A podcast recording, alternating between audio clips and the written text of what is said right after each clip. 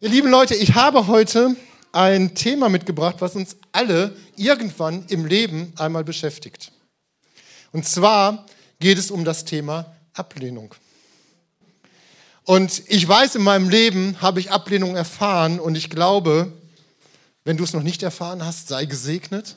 Aber ich glaube, irgendwann im Leben erfährt jeder einmal Ablehnung, mal mehr, mal weniger stark.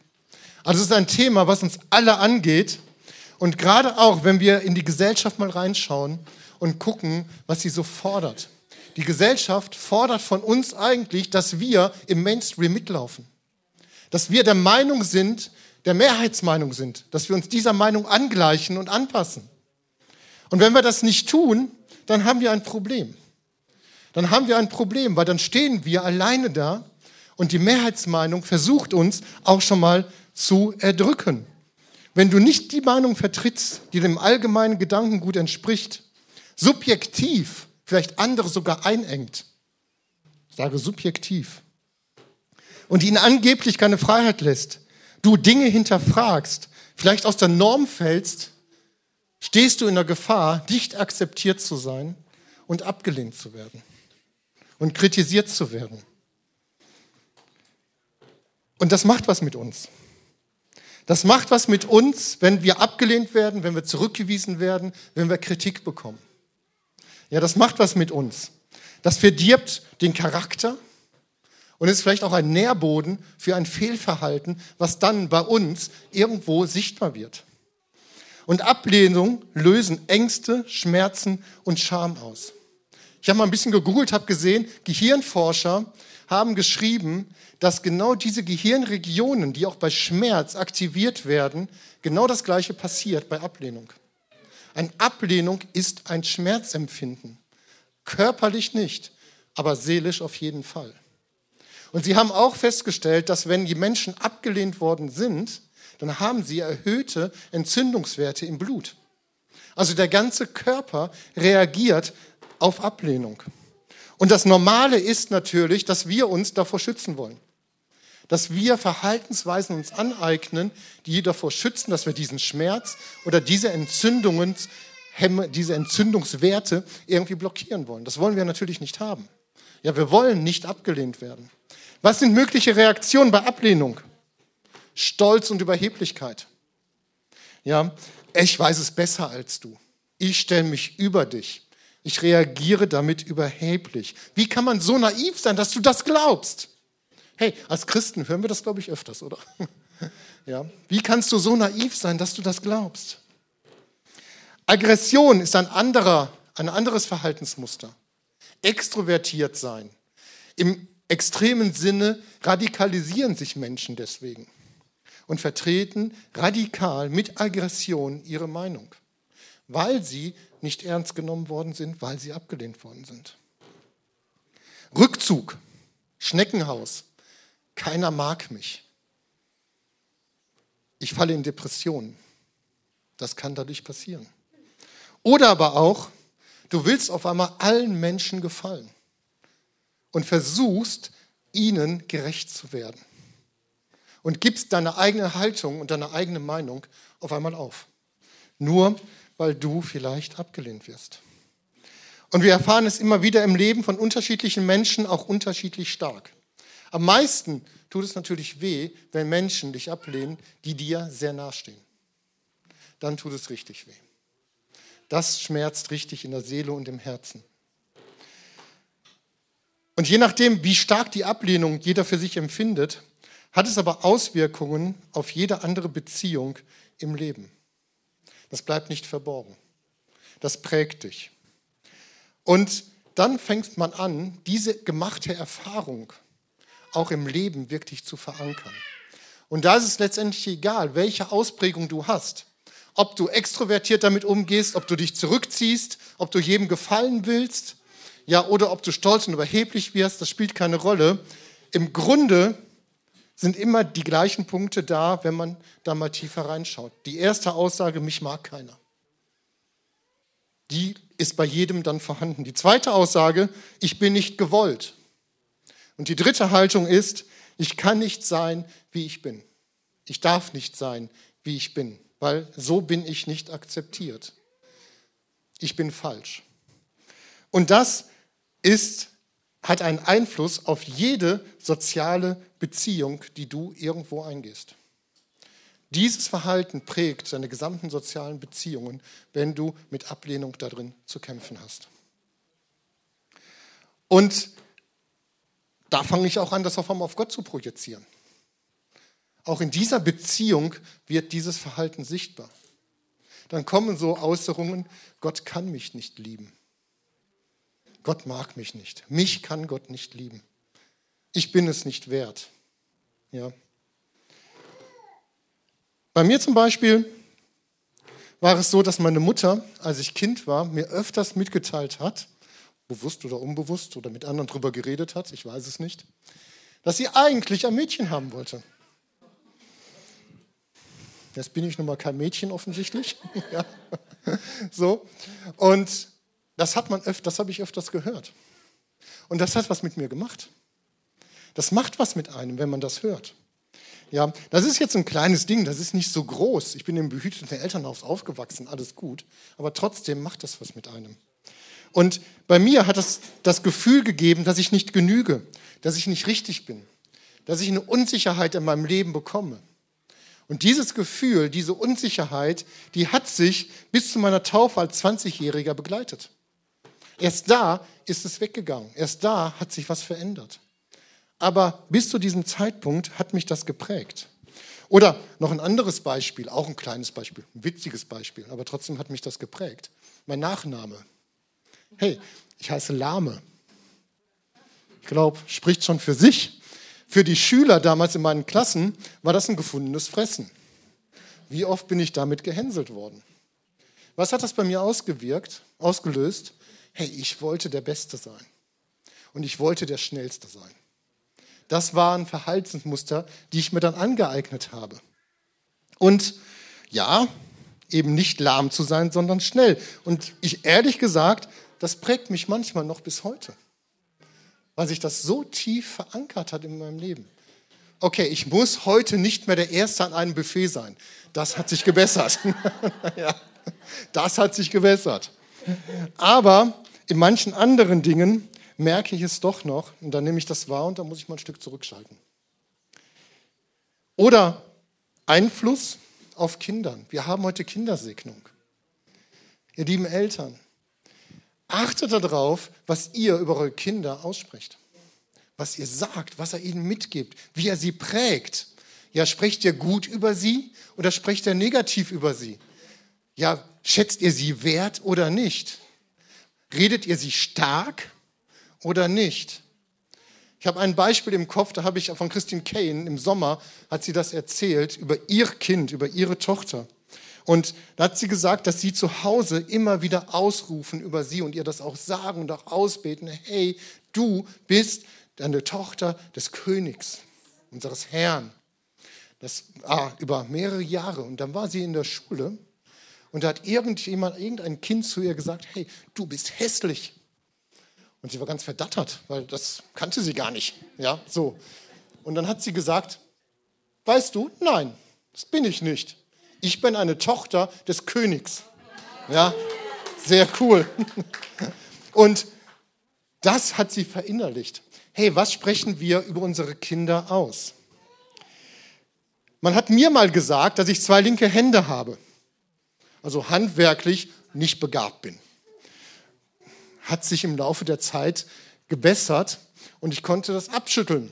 Gut, ich mache immer noch nicht alles, ist auch gut so, aber ich habe manche Sachen doch angepackt und äh, es ist auch gut geworden. Ja, aber auch das dauerte einige Zeit, bis ich dieses in meinem Gedanken, in meinen Gefühlen losgeworden bin und mir was zugetraut habe. Auch das bedurfte Heilung. So, das sind die Negativbeispiele. Ich habe auch ein Positivbeispiel. Hm. Auf, als Kind waren wir als Familie mal Schlittschuh laufen.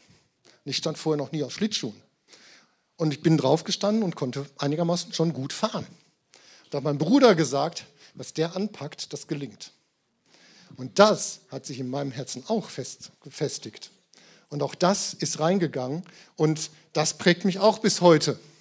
im positiven Sinne. Also, ihr lieben Eltern, wenn wir über Kindersegnung nachdenken, lasst uns auch darüber nachdenken, wie gehen wir mit Kindern um? Was geben wir ihnen mit? Wie sprechen wir, was sprechen wir über sie aus? Lasst uns da wirklich Segen aussprechen und Gutes aussprechen, damit sie gut geprägt sind von Annahme und von Liebe und nicht von Ablehnung. Und wenn wir es erfahren haben, habe ich eine gute Botschaft. Wir brauchen nicht so zu bleiben, wie wir sind. Wir dürfen uns verändern. Und wie dürfen wir uns verändern? Indem wir erkennen, dass wir als Menschen unendlich geliebt sind von unserem himmlischen Vater. Er hat eine unendlich große Liebe. Gott ist Liebe. Das lesen wir in 1. Johannes 4, Vers 8. Und wir sind geschaffen aus und für diese Liebe. In Johannes 3,16 lesen wir, also hat Gott die Welt so sehr geliebt, dass er seinen einzigen Sohn gab, auf das alle, die an ihn glauben, nicht verloren gehen, sondern ewiges Leben haben. Hey, Gott hat die Welt, hat dich und mich so sehr geliebt, dass er seinen einzigen Sohn gab. Das sagt uns das Wort Gottes. Das ist die Bibel. Und wir dürfen es erkennen und wir dürfen das glauben. Ja, 1. Johannes 4,16 und wir haben erkannt und geglaubt die Liebe, die Gott zu uns hat. Gott ist Liebe. Und wer in der Liebe bleibt, der bleibt in Gott und Gott in ihm.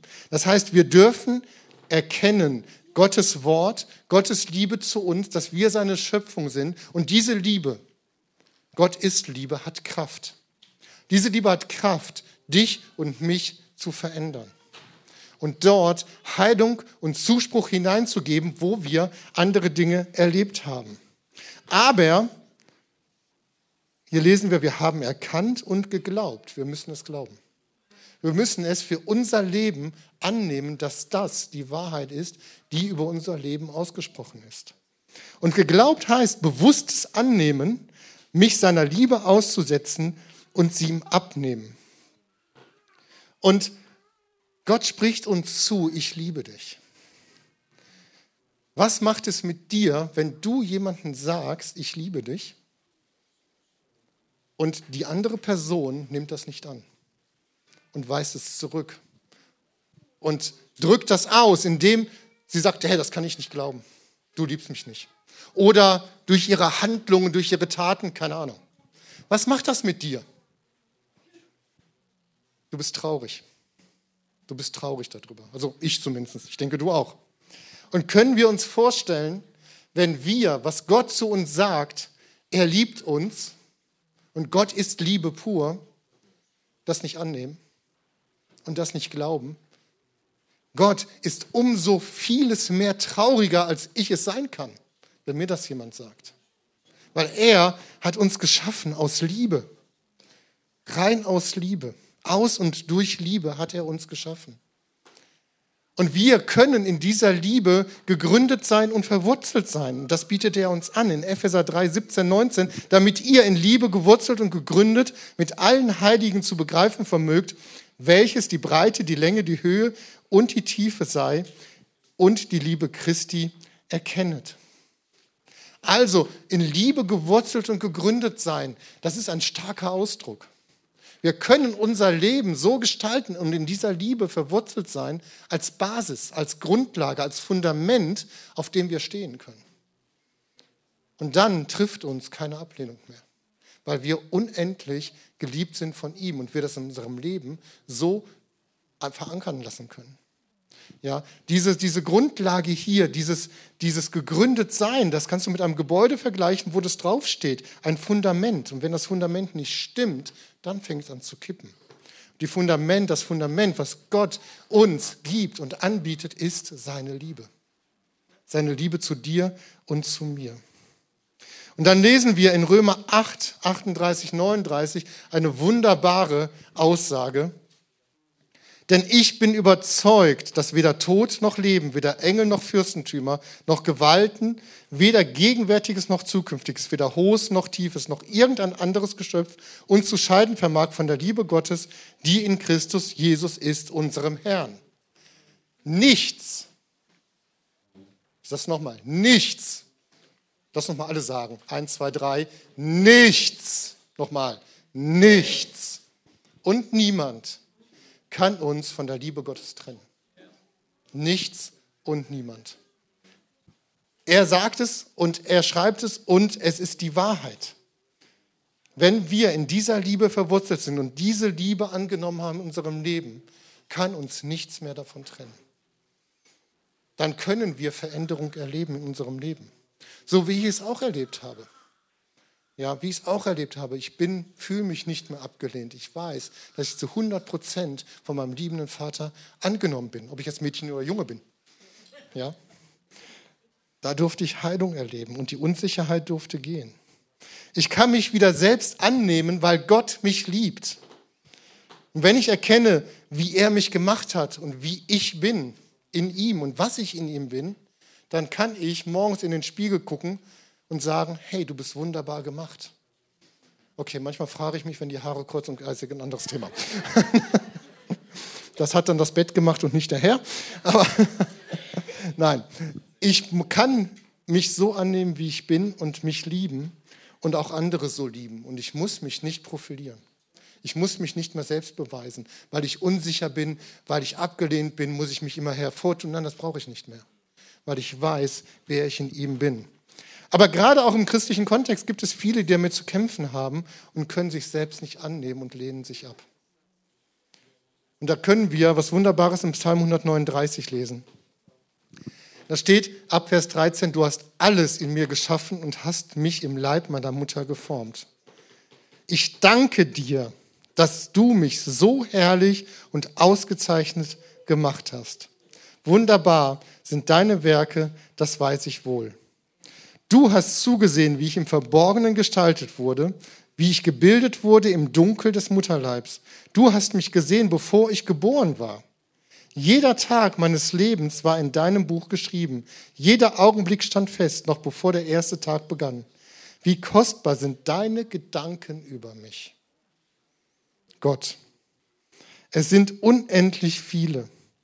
Wollte ich sie zählen, so sind sie zahlreicher als der Sand.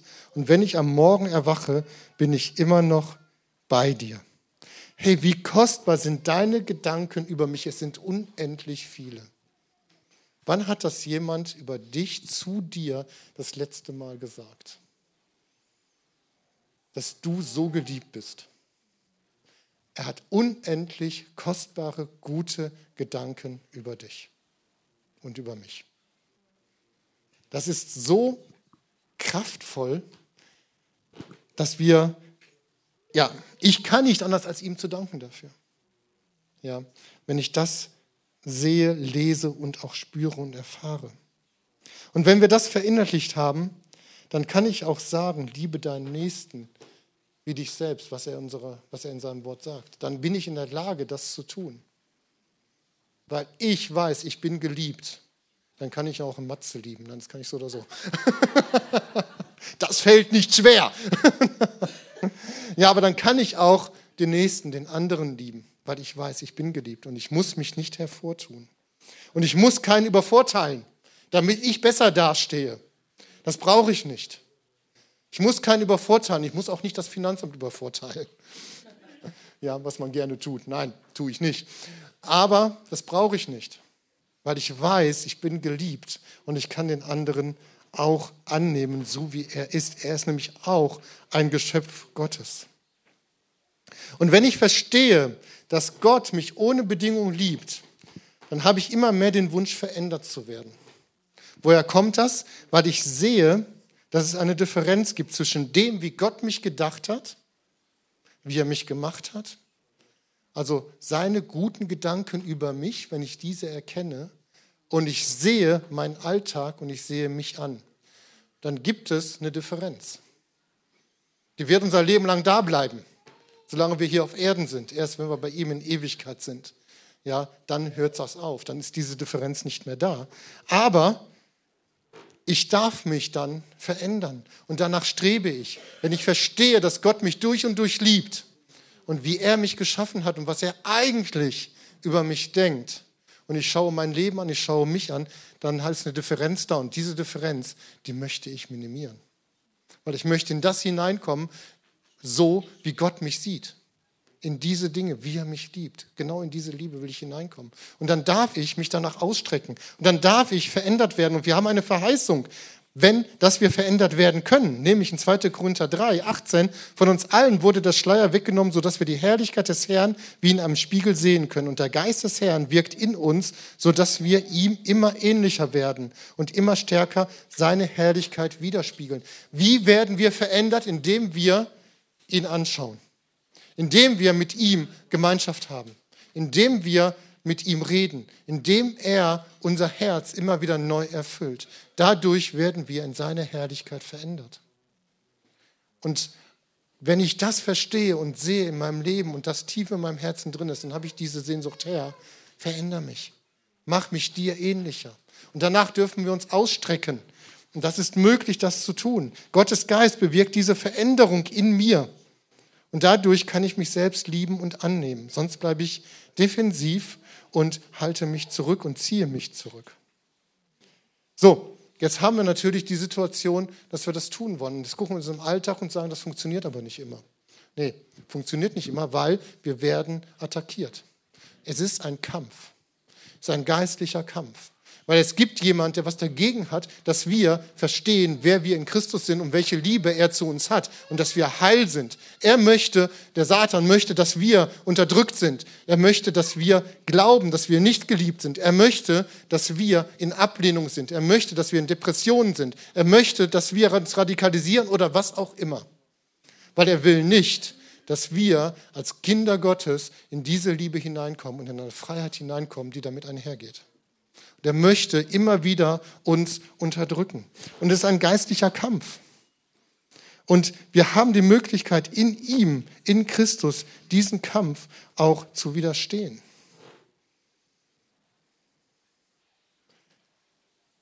Und wie können wir das tun? Indem wir die Wahrheit, die das Wort Gottes ausspricht, in unserem Leben annehmen. Indem wir dem glauben, was Gott sagt. Indem wir der Wahrheit glauben. Und die Frage ist, in wie vielen Fällen nehmen wir das denn an? Erkennen wir denn das Wort Gottes komplett als Wahrheit? Ist das Wort Gottes für uns Wahrheit? Wenn er zu dir sagt, ich liebe dich, glaubst du das?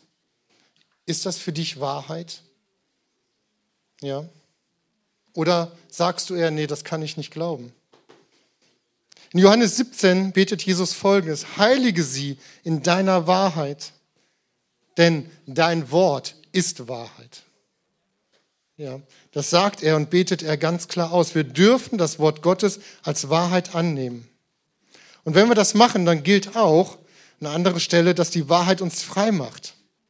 Nämlich frei in dem Zusammenhang auch vom Denken, dass wir nichts taugen, dass wir nichts wert sind, dass wir nicht geliebt sind. Davon können wir frei sein. Aber auch frei davon, dass die alte Prägung, ja, dass wir das nicht mehr machen müssen und dass wir das nicht mehr brauchen, sondern wir können anders reagieren in dieser Freiheit. Wenn ich anzweifle, dass Gott mich liebt und dass er mich gut gemacht hat und diese Wahrheit nicht glaube, was bedeutet das denn? Was bedeutet das denn? Du fällst zum einen wieder in Situationen rein, dass die charakterlichen Schwächen zum Vorschein kommen. Und zum anderen sagst du mit diesem Verhalten, wenn du das nicht annehmen kannst, mit diesem Statement, der allmächtige Gott, Schöpfer von Himmel und Erde, der Herrscher des Universums, dem sagst du, hey, ich glaube dir nicht, du bist ein Lügner. Das hört sich jetzt vielleicht ein bisschen hart an. Aber wenn du sagst, ich glaube dir nicht, dass du mich liebst und ich glaube dir nicht, dass du mich gut gemacht hast, dann sagst du dem allmächtigen Gott, du bist ein Lügner, der dich letztendlich geschaffen hat. Das drückt das aus. Und wir dürfen die Wahrheit Gottes annehmen in unserem Leben. Dazu möchte ich dich heute Morgen ermutigen, ein Ja dazu zu sagen zu dem, was Gott über dich ausspricht. Und wir haben in dieser Reihe jetzt auch von Jüngerschaft gesprochen, das gehört noch mit dazu. Und Jüngerschaft ist auch ein Bereich der, Jünger, der Jüngerschaft ist auch zu lieben, mich zu lieben, mich anzunehmen. Und das sagt Gott. Lasst uns den anderen lieben wie uns selbst. Wir dürfen uns selbst lieben und darin erkennen, dass seine Liebe großartig zu uns ist.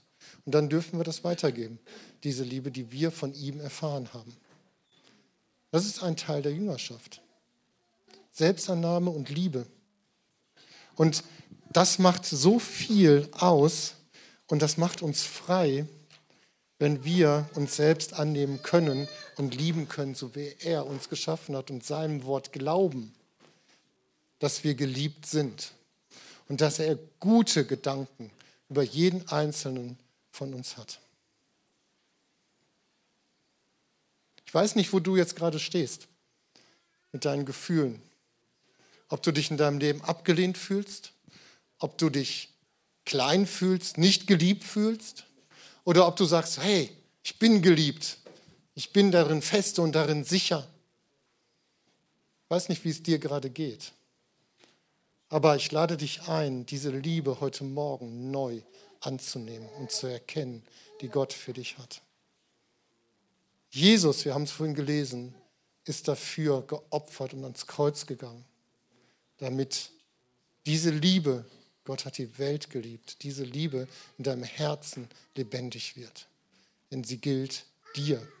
Er ist aus Liebe zu dir ans Kreuz gegangen und hat sein Leben gegeben, damit du leben kannst in Ewigkeit mit ihm zusammen und in dieser Liebe stehen darfst. Ich darf euch einladen, mit aufzustehen.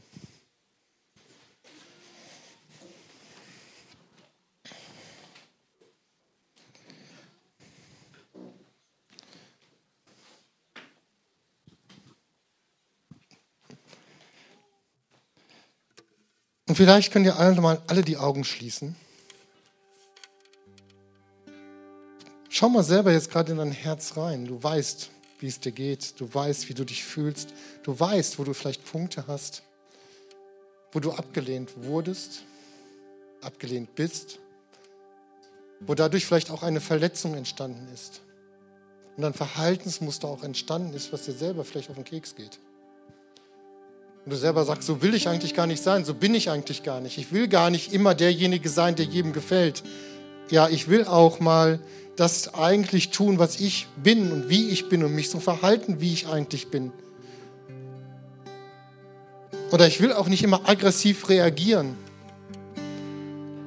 Na, vielleicht bist du auch schon in einer Phase von Depression und hast dich zurückgezogen aufgrund von Ablehnung. Und Jesus spricht zu dir, mein Kind, ich liebe dich. Und wenn dich das betrifft, dann nimm jetzt diesen Moment und sage Gott deinen Schmerz. Sage Gott da, wo du abgelehnt bist. Sage Gott das. Und bring ihm dieses Gefühl und diese Situation. Drück ihm das aus. Und streck dich danach aus, dass er mit seiner Liebe das anrühren darf und dich da heilen darf. Du bist ein wertvolles Kind Gottes. Du bist eine geliebte Tochter. Du bist ein geliebter Sohn. Das Wort Gottes sagt über dir aus, du bist ein königlicher Priester, du bist eine königliche Priesterin. Du bist wertvoll. Und nichts und niemand kann dich von dieser Liebe Gottes trennen und dich aus seiner Hand reißen. Du bist sicher in ihm. Du bist geliebt. Nimm dir einen kurzen Moment und drück ihm das jetzt aus, wenn dich das betrifft. Und wenn du sagst, bei mir ist alles gut, ich fühle mich geliebt, hey, dann danke Gott dafür. Dann danke Gott für diese Liebe. Nimm einen kleinen Moment.